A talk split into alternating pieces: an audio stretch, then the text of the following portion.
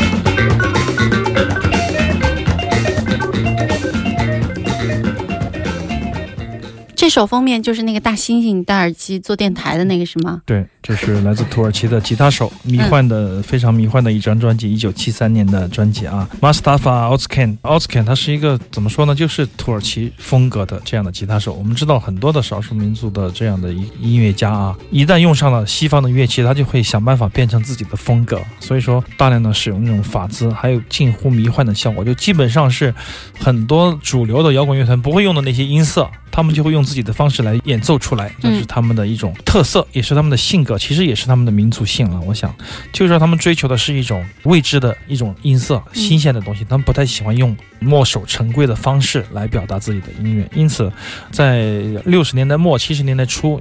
受到西方乐影响的这些土耳其音乐家，嗯，往往都会来用，比如说用电吉他演奏木卡姆，演奏他们自己的迷幻的音乐，就形成他们自己的一种特色。这种音乐我是非常喜欢，也是非常关注的。只是说现在这样的复刻唱片，这些老的这个乐手版的唱片，如果你不去到土耳其，深入他们的腹地啊，你很难再买到他们这个好的唱片。所以说，有一些厂牌就做一些收集，他们把某一种口味，比如说这个土耳其迷幻乐合集，或者说是法兹吉他的迷幻音乐合集，他就会做一些这样的梳理。那么从这些唱片里面，大家就可以了解到很多不一样的，但是来自不同时空、不同地域的这样的音乐家的类似同类风格的一些作品。我觉得这样的梳理也是非常专业、非常有意思的。嗯，这也是这周二的时候你在打黑胶塑料人的时候选的一首嘛？对对，我嗯刚、好像刚播完真正的宇宙塑料人，然后就播送了一首土耳其的这样迷幻电吉他。那下次的黑胶塑料人是哪天？每个月的第一个周的周二，但是有可能我们中间会穿插一些磁带的讲座呀什么的。好像张小舟最近要跟张汉才做一个磁带的球歌的主题吧，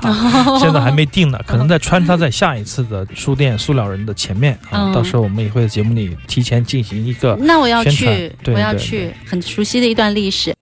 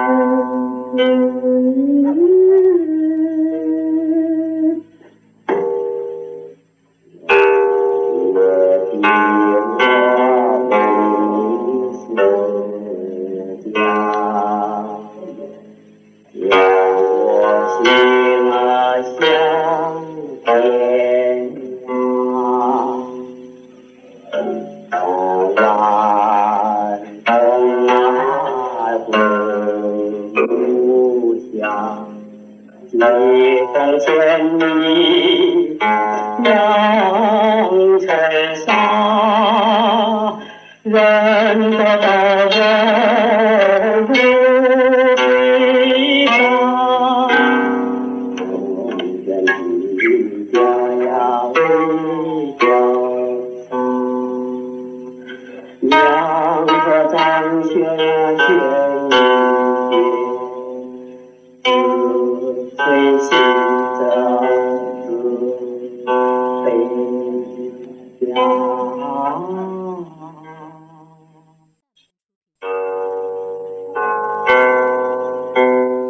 这是有年代的了啊，好久远的一九六二年的录音，非常令人震撼的唱片。实际上，这两张唱片我昨天连续听了几遍，啊、嗯非常喜欢。这种历史录音实际上很难碰到，可能昨天我也发了微信，因为前段时间买了一本书，叫做《古琴》，就是瑞典的一位汉学家嗯林希利写的《古琴》。他再版的时候呢，以前的版本里面的附送的 CD 就是管迷糊啊那些正规出版过的一些曲子哈，嗯因为当年他在北京六十年代初的时候录的那个磁带找不到了。哦再版的时候，突然他找到了这个磁带，天，他当时录的这个磁带，因为他是瑞典驻华使馆的家属，当时去北京古琴社学习了一年，等于是从师于管平湖的女弟子王迪，所以说应该是管平湖的师孙吧，哦应该是这样的。遇到了好多大家，全是大师在教他弹琴。那么走的时候，他就用香港买的一个录音机，他舍不得嘛，大师们就每个人弹了几个曲子送给他，就是留存。哪知道这个曲子一一存就是六十年过了啊！没几年，这些大师都一一都驾鹤了，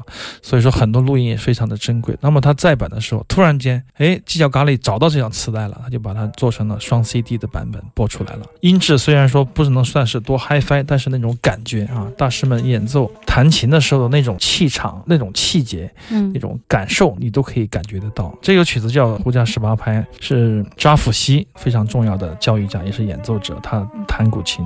嗯那么歌者是赵葛峰，这位先生的这个身世还有待考察。那么中间我看到有一段特别有意思的是，因为瑞典的林希利嗯他不太明白情歌琴和歌之间的关系，那么王迪就跟他说，就教他一首曲子。他说：“哎，这胡笳十八拍，还有这些都是我喜欢的曲子哈。你现在学的一定程度了，我给你讲一些是有深度的东西，但是你应该不能完全理解，但是你听着也好。”他说：“像有些歌你得唱出来，但是呢，不要太大声的唱出来。”嗯它在那儿就好了，就这个声音在那儿就好了。他说，歌和琴是完全是唇齿相依的东西，嗯谁也不能抢谁，就是你得在那儿营造这种气氛是最重要的，嗯而不在于这个声音有多漂亮、多饱满。听得林希利可能也是一头雾水哈，就是说为什么呢？就是按照欧洲人的哲学，对啊，他们的思维，为什么一个美的东西，我们不把它表现的那么饱满和那么的清亮透彻，成为主角？为什么不呢？他就说，他说你现在可能理解不了，但是你且先这样听着，这就是这个我们的这种。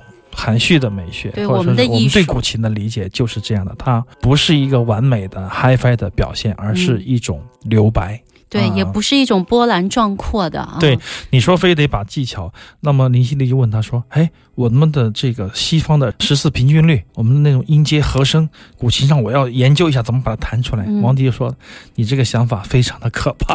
” 他说：“我也学过这些东西，但是古琴它不是要这样去弹的。对他说，如果这样去弹，你就是。”弹鲁特琴，弹吉他好了。为什么要把古琴这样弹呢对对对，它的东西在于它的那种色的感觉啊嗯，当然这种感觉需要一个人或者说一个音乐家花很长的时间，从无到有，再到。再到清空，对哎这样的一种过程的人，才能够深刻的体会到当时当年的那些古琴大师们的教诲。所以他这个磁带再找回来的时候，我觉得又找的特别是时候。对，而且这个时候所有人都在学古琴，都是古意盎然了哈。嗯，大家仿佛找到一种对民族音乐的，或者说是对老祖宗文化的一种，不能说稻草，这是一种传承吧。古琴为什么？我前两天一边在听，一边跟朋友聊天说，古琴为什么没有被驯化？或者当然我也听到管平湖谈过天路，神奇的天路了，但他基本上没有被驯化，是因为他在做宫廷音乐或者大齐奏的时候，合奏的时候，我不知道是不是专业啊，这样说，他不是很讨巧。音色上、音准上，或者那种拍子上，对，音量太小了，完全不被讨好，只能变成文人之间的雅集上用的那种小声音的这种感觉。嗯。但是正因为如此，它被搁置了很长的时间，所以说没有被体制化，或者说嗯没有被模式化，这也是不幸中的万幸了。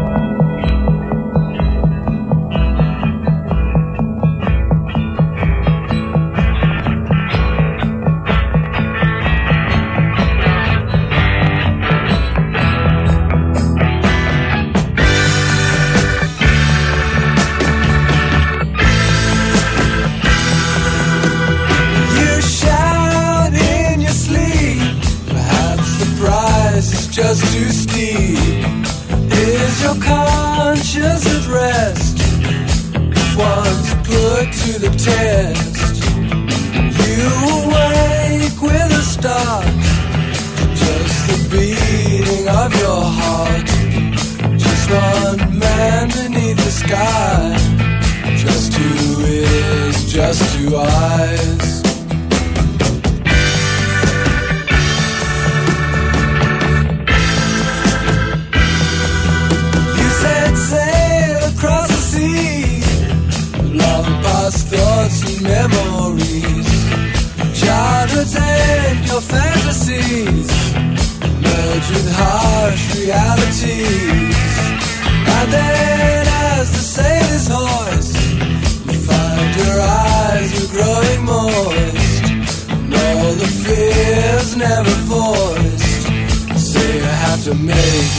Final choice.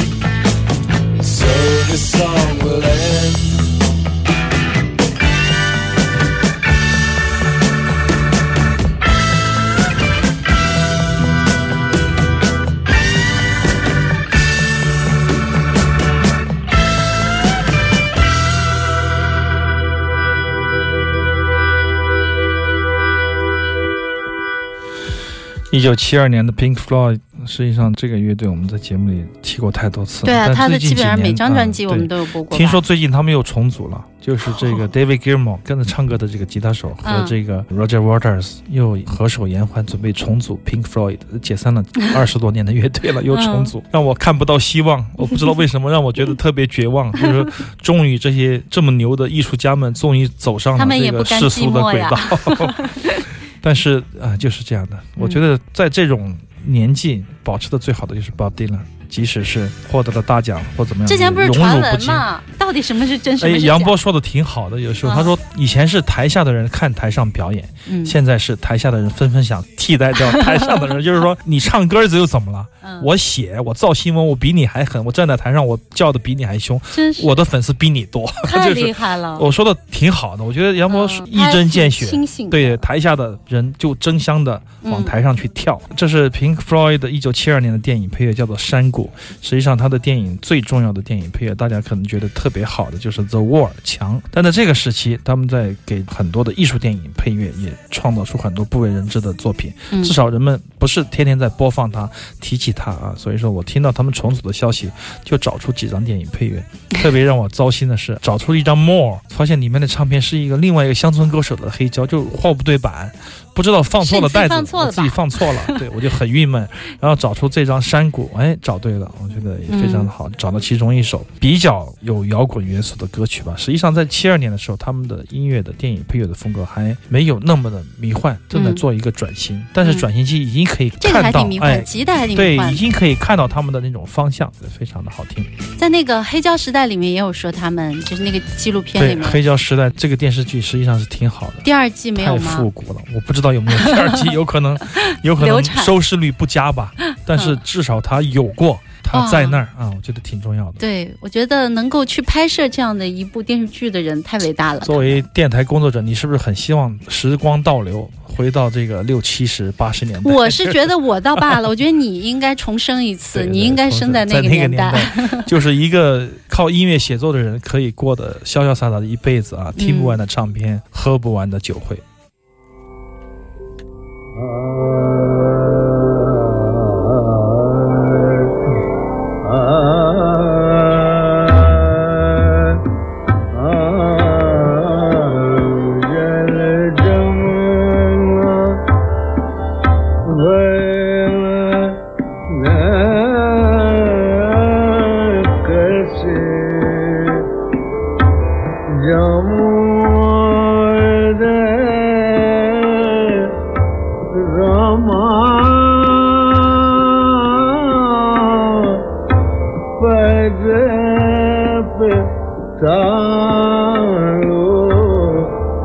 呀，